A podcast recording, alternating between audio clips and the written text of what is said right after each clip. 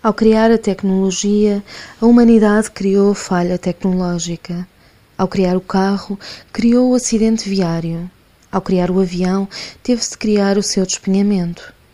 Ao criar uma palavra, inaugurou o seu equívoco. O seu equívoco. A tecnologia a que chamamos linguagem está cheia de regras, tem manuais e até bloqueia, e não exige que percebamos os meandros profundos do seu funcionamento. As palavras a funcionar. Pedir um café sem que nos entreguem uma camisa. Pedir um beijo sem que nos devolvam um desaforo.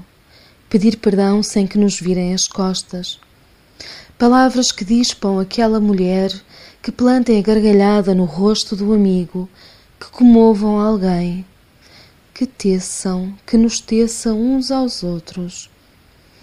A terceira lei de Arthur C. Clarke diz que qualquer tecnologia suficientemente avançada não se distingue da magia. Talvez não vejamos as palavras nem como tecnologia nem como magia, mas as palavras a funcionar é o desempenho de um potencial mágico. Feitiço, bruxedo, encantamento, conjuro, oração, macumba, todas as formas de magia têm as suas palavras mágicas. Abracadabra, perlim-pim-pim, ocus pocos, tontos talontos, vade, celerita, iubes. Palavras ou magia? A linguagem a funcionar é isto. Quem diz mágico, diz místico. Em muitas formas de espiritualidade ou religiosidade, a palavra é sagrada e certas palavras não se pronunciam em vão ou de todo.